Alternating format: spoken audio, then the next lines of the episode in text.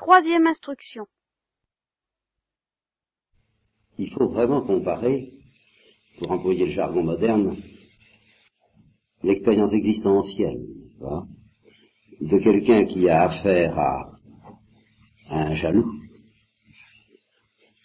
avec ce que ça comporte de pas drôle, euh, et en même temps, si ce quelqu'un, si ce jaloux est par ailleurs aimable, eh bien, euh, de très agréable, c'est agréable peut-être, d'être jalousé tout en, tout en se disant, oui, mais on n'est plus très libre, évidemment, on n'est plus très libre, on est coincé. Et on y regarde à deux fois avant de se livrer à un amour trop jaloux. Là, il y a une expérience existentielle de la vie humaine. Et vous voyez, l'expérience en question, c'est pas l'expérience d'un grand amour. Euh, c'est l'expérience de subir un grand amour jaloux. Bon, ben, on y regarde à deux fois, on est attiré et on a peur. Et bien c'est exactement ça dans le domaine de Dieu, l'expérience existentielle de ceux qui comprennent la folie de la chasteté. Ils font l'expérience existentielle de la jalousie, de l'amour de Dieu sur eux. Et alors, euh, bah, vous c'est pas drôle, et, c'est attirant, c'est magnifique. on, ne se sent pas digne d'être aimé comme ça.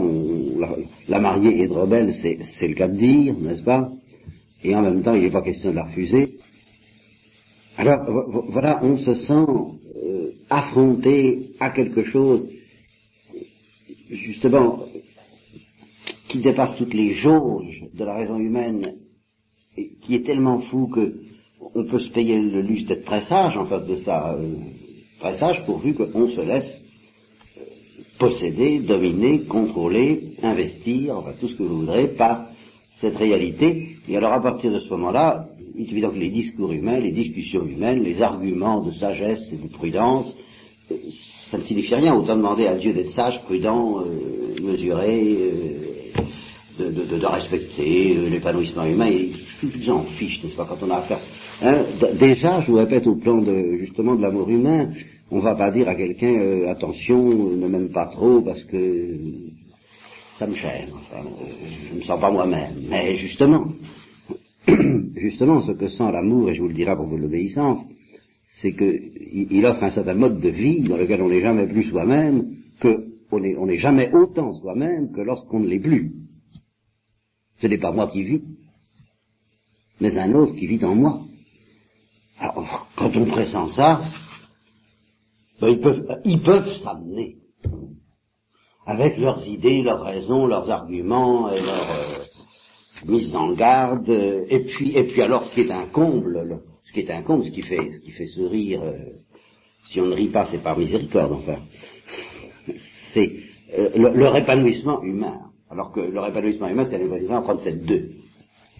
Et que ce qui est offert est un épanouissement en 40 de fièvre euh, qui pourrait être dangereux s'il s'agissait d'une chose humaine, qui est dangereux encore plus quand il s'agit d'une chose divine, mais enfin c'est Dieu qui est comme Dieu, il se charge de tout, alors on ne va pas s'embarrasser de prudence humaine. Voilà pour la chasteté.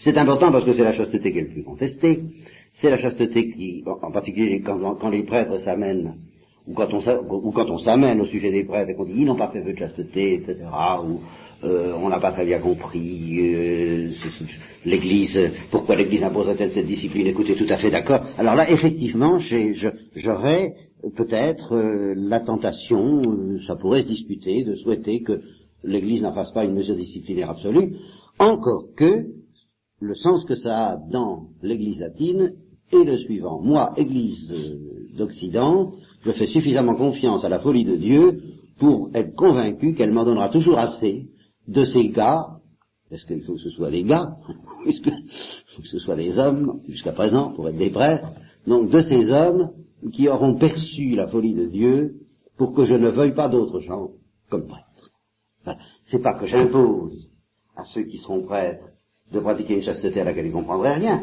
Non. Simplement, je limite mon choix. Je n'appellerai, moi, Église, que des gens qui ont été euh, touchés, atteints, euh, vulnérés, blessés par la folie de Dieu. au point de ne pas envisager un autre amour. De, sentir qu'ils ne peuvent plus envisager un autre amour parce que cet amour-là a dégringolé sur eux comme un aigle sur sa proie et qu'il n'est plus question de, rigoler avec ça.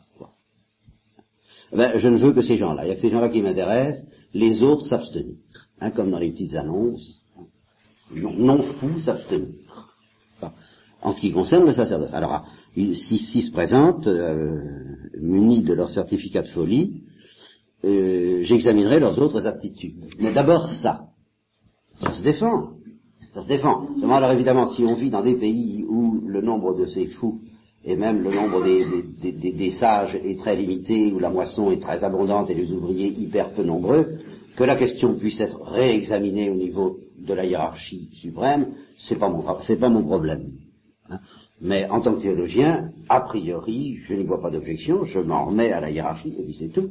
Mais c'est que si la hiérarchie me demande mon avis, je ne serais sans doute pas catégorique pour dire non, je, je, je dirais, faut voir. C'est très grave, de renoncer à ça, il faut y regarder à deux fois, peut-être que certaines circonstances peuvent suggérer de le faire. Si on me demande mon avis, je dirais peut-être des choses de ce genre. En tous les cas, j'aime mieux qu'on ne me le demande pas.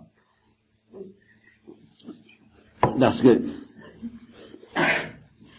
ça m'intéresse beaucoup plus de faire valoir la liberté et la gratuité de cette folie que de se demander euh, quelle doit être la sagesse de l'Église dans un domaine comme celui-là. S'il faut le faire, je le ferai, mais ça m'intéresse pas. Alors ça, c'est névralgique, parce que ce qui me fait de la peine, je vous l'ai déjà dit, je, je vais le répéter, c'est pas qu'il y ait des infidélités au vœu de chasteté. Dans une certaine mesure, euh, je ne voudrais pas vous scandaliser, mais comprenez-moi bien, à un certain plan, sous un certain angle, ça m'est égal. Ça m'est égal parce que euh, je vis dans l'ordre de la rédemption, le péché vécu comme péché, laisse toujours la chance à la miséricorde de Dieu, laisse toujours sa chance à la miséricorde de Dieu. Et alors là, euh, qui jettera la première pierre à ceux qui euh, auront péché, quelque manière que ce soit. Non, ce qui me catastrophe, ce qui me, me navre, et alors ce à l'égard de quoi je suis tenté d'être sévère, quand je vois certains docteurs entraîner tant de pauvres religieux, religieuses et prêtres dans ce, cette impasse, c'est euh, lorsqu'on a plus ou moins mauvaise conscience d'avoir fait ça. Lorsqu'on est plus, lorsqu'on est un peu honteux, humilié, euh, on, se sent sous-développé humainement. Bah, alors là, vraiment, quand on regrette, alors ça je comprends pas. Ou alors, ou alors c'est qu'on n'a jamais compris mais, vous savez, j'ai du mal à penser que si on n'a jamais compris, euh, qu'on n'ait jamais eu la possibilité de comprendre. Ça peut arriver exceptionnellement, mais je vais jusqu'à dire, dans la confiance que je crois offrir, devoir offrir à Dieu, que si d'aventure, mettons les choses euh, au, pire, mettons, prenons des exemples extrêmes et foncièrement moyenâgeux, hein, euh, quelqu'un, un enfant, élevé par des, par des moines qui en feraient un prêtre pratiquement sans lui demander son avis ni lui faire comprendre de quoi il s'agit. Enfin, euh, imaginons ça, hein, qui n'est pas eu le temps de réaliser. Donc de choisir, comme on est aujourd'hui. Eh bien, quand il découvrira dans quel piège il a été piégé, il pourra avoir un moment de révolte ou de panique ou de déroute, mais euh, s'il perd pas confiance en Dieu, simplement s'il perd pas confiance en Dieu, je suis convaincu que cette grâce de la folie, il l'aura. Dieu n'est pas Dieu. C'est pas possible. Même dans ce cas. Si on était un peu plus magnanime avec Dieu, et si on était vraiment convaincu que tout dépend du don de Dieu, j'admets qu'on puisse envisager d'autres solutions, mais que celle-là, on la récuse comme impossible, d'avance, comme ça, systématiquement, on la balaye d'un revers de la main, enfin quoi. Quelle idée se fait-on? Il abandonnerait quelqu'un qui s'est qui, fait avoir comme ça, si je dirais, par, par une sorte d'inconscience, parce que là c'est un cas extrême que je prends, ça n'est généralement pas si extrême que ça, mais enfin qui pas très bien su ce qu'il faisait, qui pas, pas, tellement perçu la folie de l'amour de Dieu, comme je vous le dis maintenant, qui a été euh, un pieux séminariste, quoi, bien sage, bien gentil, euh, un bon élément qu'on a élevé dans le sérail, et puis euh, auquel on a conféré les ordres en, en lui disant comme c'est beau, sans qu'il soupçonne le poids de la chair et du cœur, et, et, et, le poids de l'amour de Dieu non plus. Bon, peut-être. Et puis alors, même avant le démon de midi, euh, il découvre progressivement ce qui lui est arrivé, et alors Dieu le laisserait tomber. Enfin, s'il se présente à Dieu en lui disant, vous voyez dans quelle situation vous m'avez mis? Et s'il crie un peu comme Job, vous croyez que, que Dieu répondra pas? Qu'est-ce que c'est que cette histoire-là? Quelle idée est-ce qu'on se fait de Dieu? Voilà, alors je prends ce cas extrême, euh, c'est un cas extrême, aujourd'hui on sait très bien, on sait très bien ce qu'on va perdre en tout cas. Alors là, aujourd'hui, peut-être qu'autrefois, on, savait un peu ce qu'on risque de trouver quand on trouve l'amour de Dieu, et pas beaucoup ce qu'on risque de perdre parce que euh, on était trop jeune, on était immature, enfin, euh, les psychologues n'avaient pas passé par là pour vous faire faire des expériences humaines euh, suffisamment... Il faudrait d'ailleurs deux ou trois cents ans de vie, je crois, à peu près, pour qu'on puisse entrevoir, commencer à, à parler d'expériences humaines un peu sérieuses. Bon. Donc on savait peut-être un peu ce qu'est l'amour de Dieu et pas beaucoup ce qu'est l'amour humain, aujourd'hui on sait très bien ce qu'est l'amour humain et pas du tout ce qu'est l'amour de Dieu. Par conséquent, effectivement, alors je suis effondré qu'il y ait cette contestation et ce regret. Vous voyez, c'est ça, cette espèce de, suspicion, pour ne pas dire de mépris,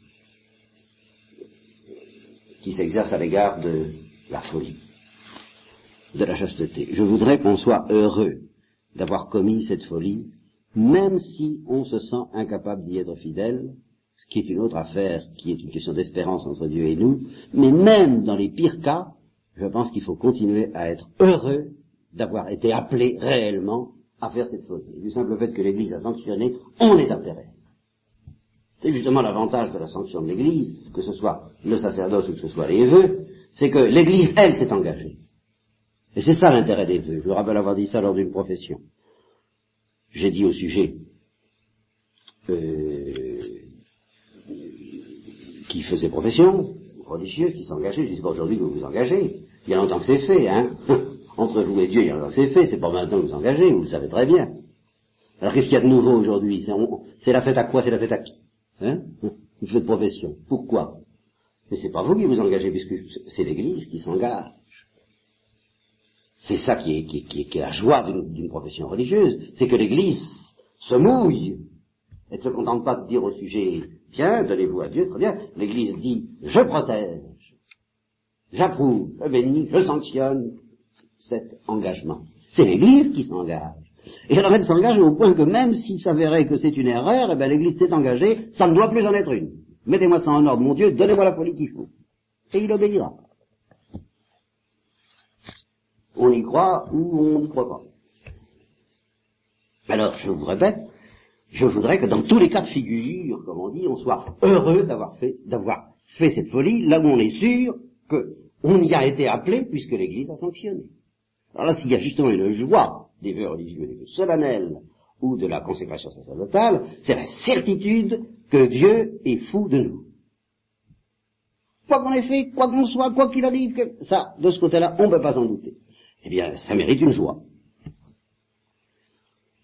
Voilà. Bien. Les biens de ce monde.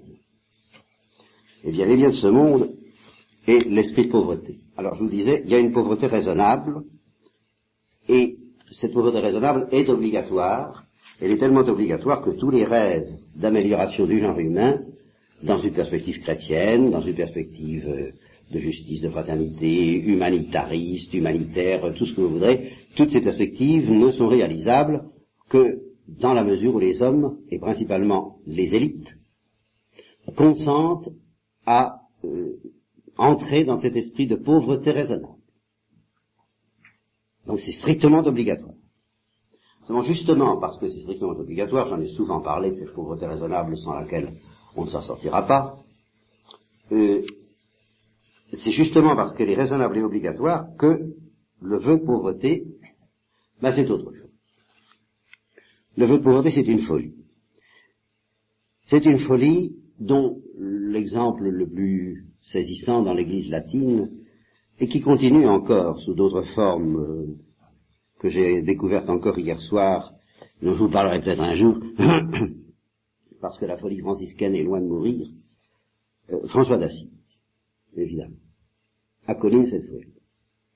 Alors, euh, on ne comprend pas grand-chose à la folie de la chasteté, je viens de vous le dire, et, mais c'est relativement facile à expliquer. Je viens d'essayer, je crois que normalement vous devriez avoir compris. On ne comprend rien du tout à la folie de la pauvreté, et alors cela, ça devient très difficile de le faire comprendre. Et en particulier, il existe un domaine particulièrement tout à fait névralgique euh, qui constitue, euh, enfin quelque chose dont je voudrais bien parler un jour, ça m'arrivera peut-être, euh, parce que ça trouble suffisamment de conscience pour qu'on le fasse, mais j'aurais beaucoup de mal à y voir clair dans ce domaine, c'est celui de la misère, la misère du tiers-monde, les pays sous-développés, la misère du quart-monde, comme dit le père fondateur de l'aide à toute détresse, c'est-à-dire les enfants, la misère de, l'Église en détresse, comme dit l'autre bienfaiteur, celui de l'aide à l'Église en détresse. Bon, toutes ces misères, et puis il y en a encore d'autres, qui justement devraient nous faire dresser l'oreille, parce que celle-là, je sais pas, je vais vous expliquer. Euh, il y a d'autres misères que ça. Il y a la misère des handicapés mentaux, la misère des, malades, la misère des, malades mentaux, la misère des hôpitaux, la misère des prisons, la misère des prisonniers, la misère des criminels, la misère de... Enfin, ça manque pas. Hein Bon. Alors, qu'est-ce que c'est que la folie de la pauvreté telle que François d'Assise l'a aimée? Est-ce que c'est de se plonger dans la misère humaine? Alors, je n'ai pas le temps ce soir d'aborder cette question. Je n'ai pas le temps, et d'autant moins le temps que je la réserve pour la bonne bouche. Mais j'affirme, sans pouvoir l'expliquer théologiquement en long, en large et en travers, je vous en demande pardon. Mais euh, l'idée de se plonger dans la misère humaine, c'est une idée très belle. C'est une idée divine c'est une idée supérieurement divine. C'est une idée exclusivement divine, dont Dieu garde jalousement le monopole, quitte à la distribuer à ceux qui le lui demandent humblement.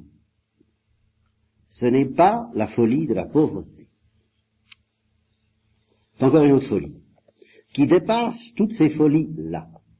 Les folies dont je vous parle ici, que ce soit la folie de la chasteté, que ce soit la folie de la pauvreté, que ce soit la folie de l'obéissance dont nous parlons, nous allons parler, et qui dépasse la sagesse, euh, vous voyez, nous, sommes en plein, en pleine spirale, vous voyez, ça, ça, part, hein, on part de la sagesse des conseils évangéliques, on débarque, on débouche dans leur folie, et cette folie, cette triple folie, je l'appellerai la folie du ciel, la folie de la joie, être aimé par Dieu d'une manière aussi jalouse que celle que je viens d'évoquer, c'est le ciel. C'est le ciel en ce qu'il a de redoutable et de peut-être pas très, très, très, enfin, pas toujours très drôle, enfin c'est le ciel.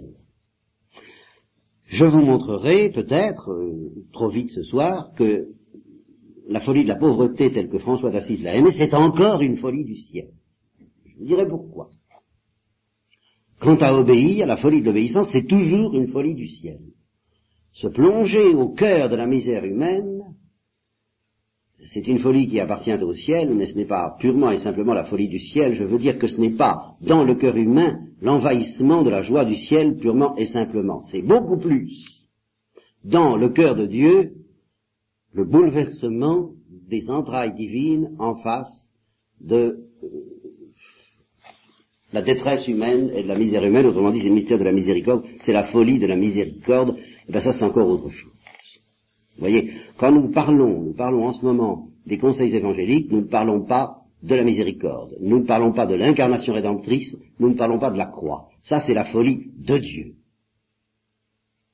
Et c'est la folie de Dieu euh, venant sauver les hommes, ce n'est pas la folie de Dieu offrant son bonheur aux, créatures. Je m'exprime mal, mais euh, j'espère c'est quelque chose.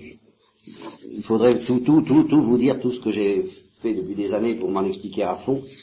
Ceux qui m'ont entendu soupçonnent un peu peut-être ce que je veux dire. Il y a, le ciel est une folie. Voilà, le ciel est une folie. Ça, c'est sûr.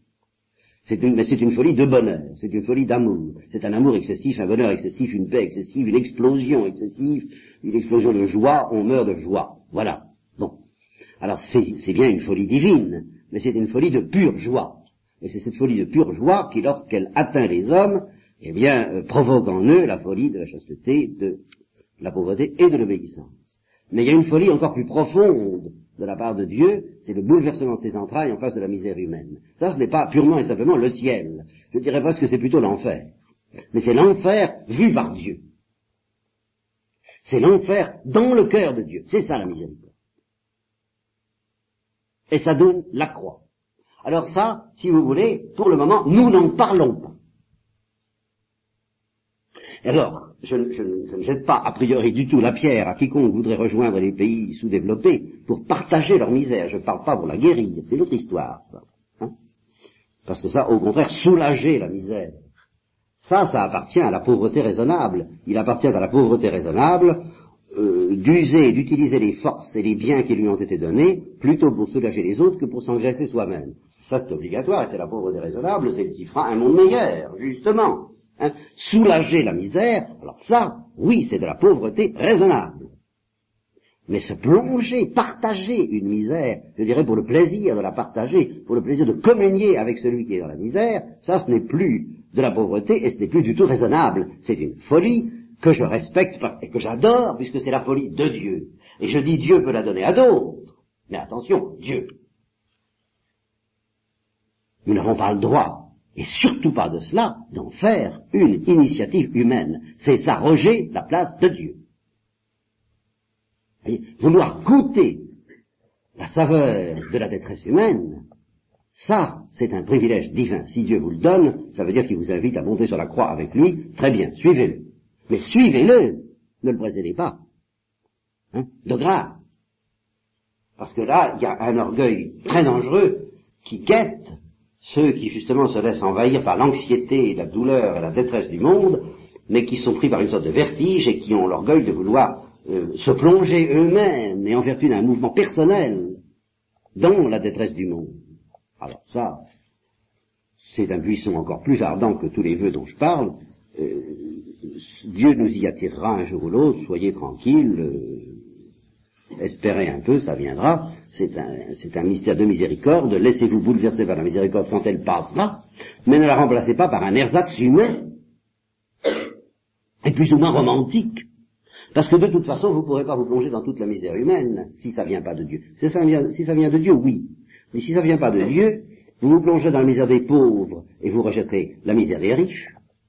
Or, elle existe. Pourrez-vous vous plonger dans la misère des riches? Pourrez-vous vous plonger dans la misère des malades mentaux? Pourrez-vous vous plonger dans la misère et dans la détresse spirituelle dans laquelle justement sont plongés les bourgeois que nous sommes tous Quand, euh, je ne sais plus qui disait, euh, un converti du peuple disait à des, étudiants réunis par le père Chauvard, nous, aimons beaucoup les, bourgeois parce que, parce que ce sont eux les vrais pauvres, parce que nous comprenons que vous, que vous crevez de faim et que vous crevez de soif, parce que, parce que nous nous rendons compte que étant pauvres, et parce que nous sommes pauvres et misérables, Dieu nous, donne quelque chose que semble-t-il, il vous refuse. Alors nous avons pitié de votre misère spirituelle. Bon, très bien. Vous êtes prêts à vous plonger volontairement là-dedans? Quel orgueil. Si Dieu nous y invite, oui. Mais la première chose à faire en face de cette misère, c'est de la fuir, justement. Celle-là. Et d'ailleurs, il n'y a pas besoin de chercher à vous y plonger, nous y sommes. Mais c'est la vraie détresse. C'est la pire de toutes.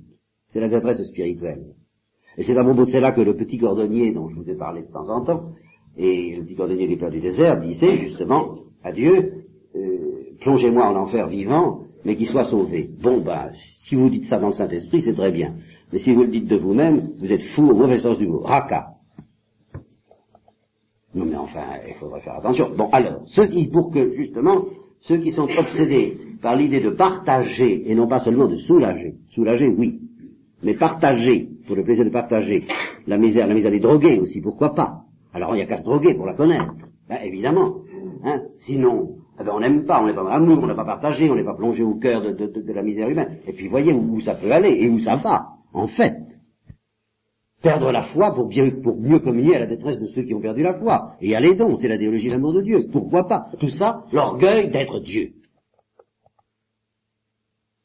C'est pas un petit orgueil, celui-là. C'est vraiment pas de la tarte, hein.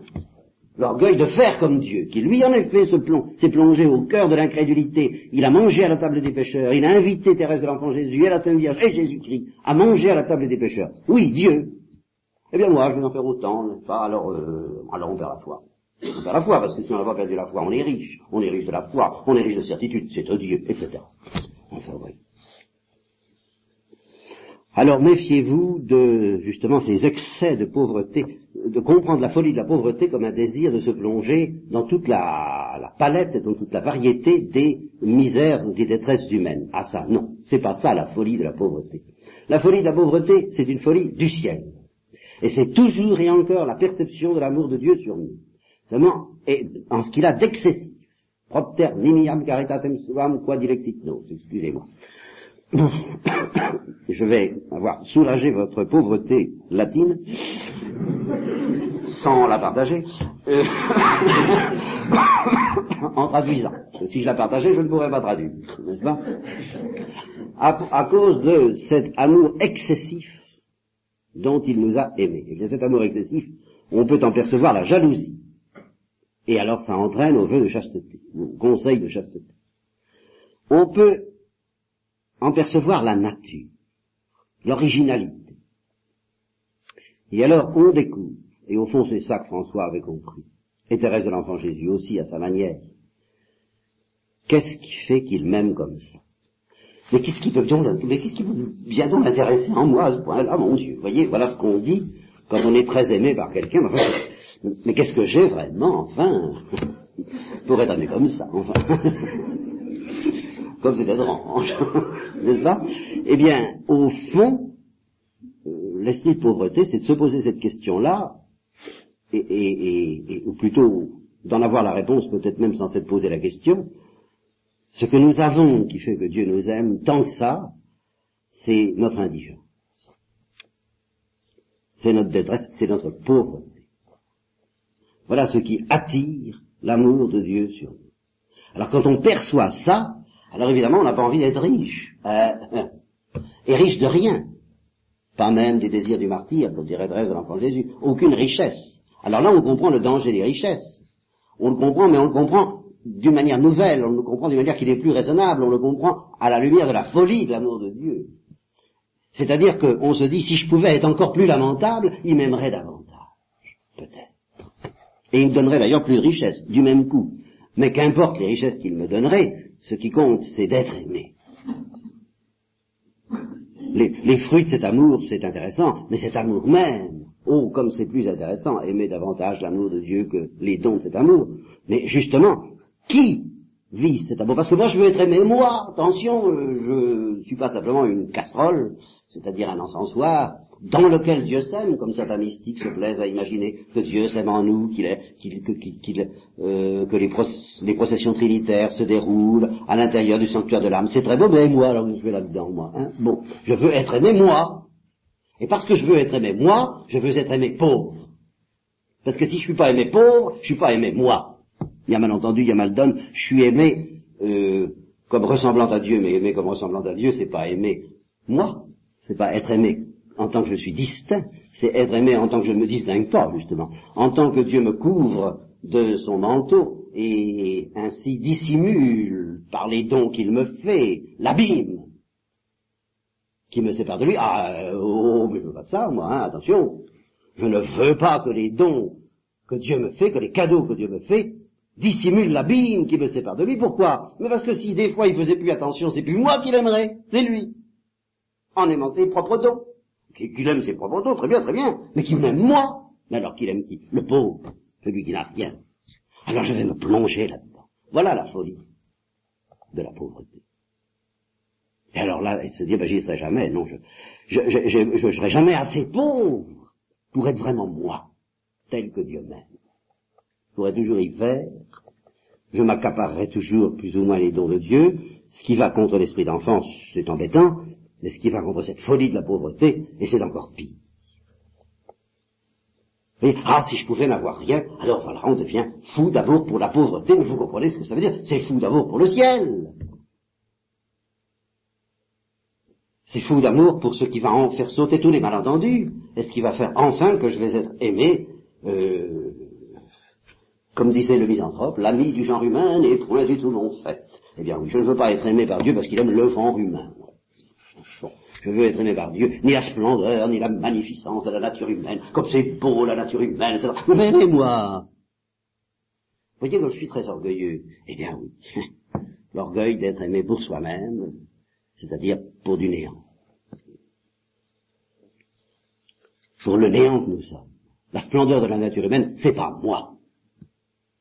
C'est encore Dieu.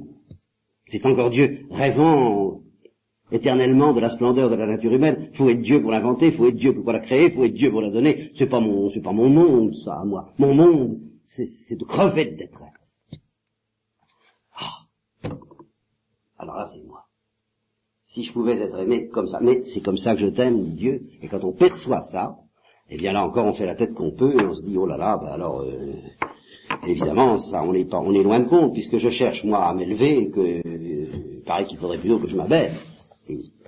La folie de la pauvreté, la folie de l'humilité, la folie de la petitesse, tout ça, ça se tient, et c'est cette perception de l'amour de Dieu en son objet exact. C'est une extraordinaire lucidité, donnée par Dieu d'ailleurs, sur ce qu'il aime en nous d'abord, et que nous ne connaîtrons jamais assez, et que nous n'aimerons jamais assez, nous. Voilà pour la folie de la pauvreté. C'est la découverte de ce qui attire son amour en nous comme le paratonnerre attire la foudre, à savoir notre indigence.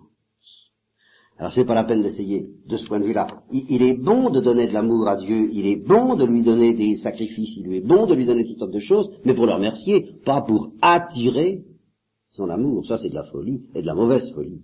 La bonne folie, c'est au contraire une fois qu'on a tout donné bah, pour s'en débarrasser, pour euh, on renvoie l'ascenseur, comme je dis, on se, débarrasse le plus vite possible de tous les dons qu'il nous a fait, et il y a deux manières pour s'en débarrasser. La première, c'est de ne pas l'utiliser, l'holocauste radical de la vie contemplative, qui, qui, quitte tout, qui a, des dons et qui renonce à s'en servir et à, les dons. Bon.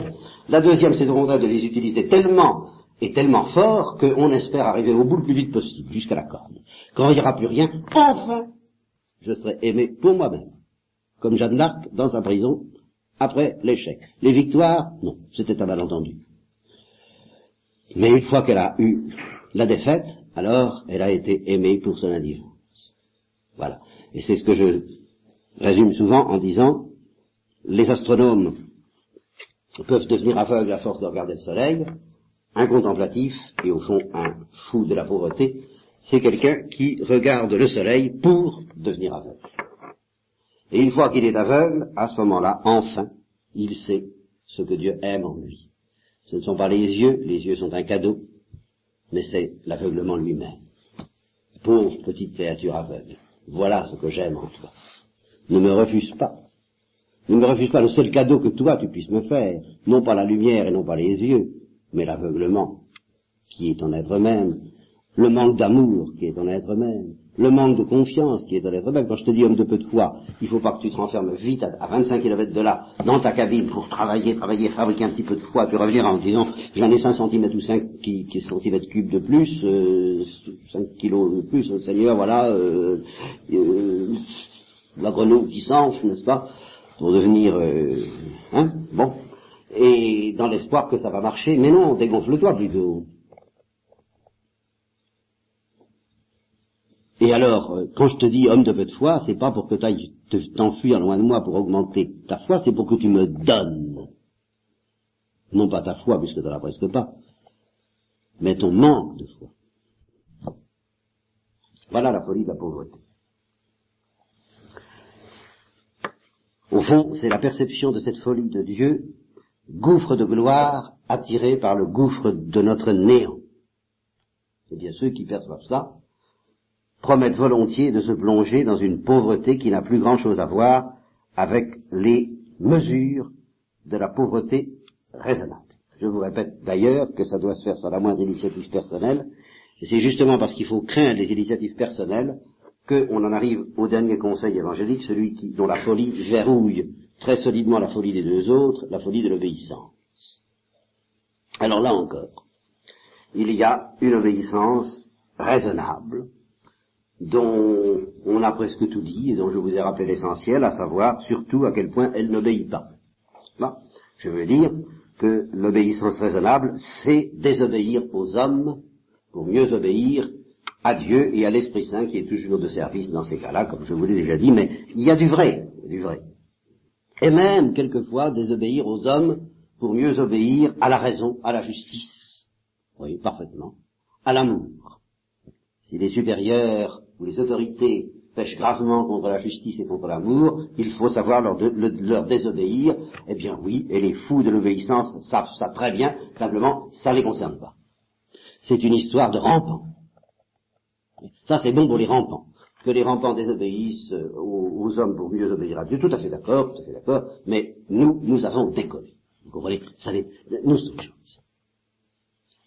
Alors, qu'est-ce que c'est que la folie de l'obéissance? Eh bien, c'est encore la perception de la folie du mystère de l'amour. Mais alors, c'est la perception de la folie du mystère de l'amour selon, là encore, quelque chose qui est très facile à comprendre à l'aide de certaines comparaisons humaines, nous n'en sortons pas. Nous n'en sortons pas. Sur la, folie de la pauvreté, j'aurais pu citer Alceste disant à Salimène, je voudrais vous voir dans la misère et je vous en sortirai. Ben voilà. Ça, c'est l'amour. Alors, quand on sent que Dieu est comme ça vis-à-vis de nous, on se dit, bon, ben, plongeons-nous dans la misère, il nous en sortira. Je veux dire, acceptons d'y être, parce qu'il n'y a pas à s'y plonger, il y a qu'à tout simplement découvrir ou laisser à Dieu le soin de nous découvrir à quel point nous y sommes. Ça ira bien plus loin que tout ce qu'on pourrait faire par nous-mêmes. Bon. Eh bien, là encore, une comparaison humaine permet de comprendre ce que c'est que la folie de l'obéissance. Cette comparaison humaine, je ne l'ai pas citée dans, dans, ce texte, donc ça me permettra tout de même de vous dire quelques petites choses qui ne sont pas dans le texte. Je l'ai trouvée dans un roman à quatre sous, pas tout à fait à 4 sous, mais presque, mettons à 8 sous, euh, que j'ai lu quand j'avais 16-17 ans,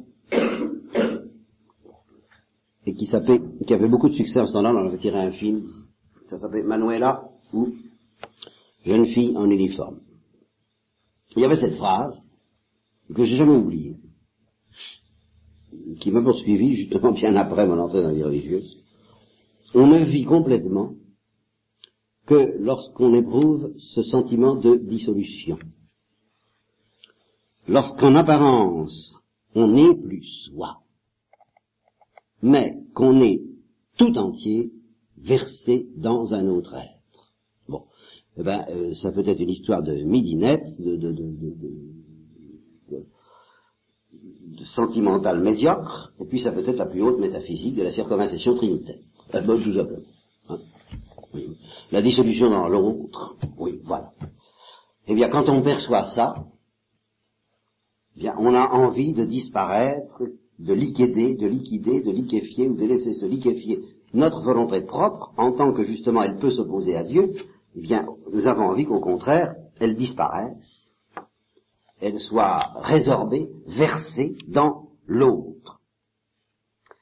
La folie de l'obéissance n'est rien d'autre que la folie de l'amour perçue précisément comme une folie, comme une dissolution dans l'autre, où l'on n'a plus aucune volonté propre, aucune initiative, aucune vie possible en dehors de la référence à l'autre.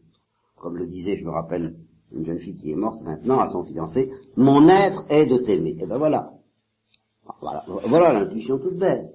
Hein eh bien, euh, qu'au moment où on dit ça, où on s'aliène, on aliène sa liberté et même son être en faveur de l'autre, qu'à ce moment-là on soit plus libre et plus intensément vivant que jamais, bon, les gens le savent très bien, puisqu'ils en ont envie. C'est ce qu'il y a de plus passionnant à vivre, de plus intense à vivre.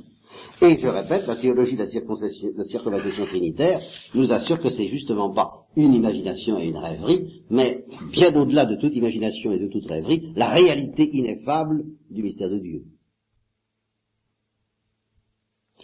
Seulement alors, il ne s'agit pas pour autant, là encore, de fabriquer ça nous-mêmes.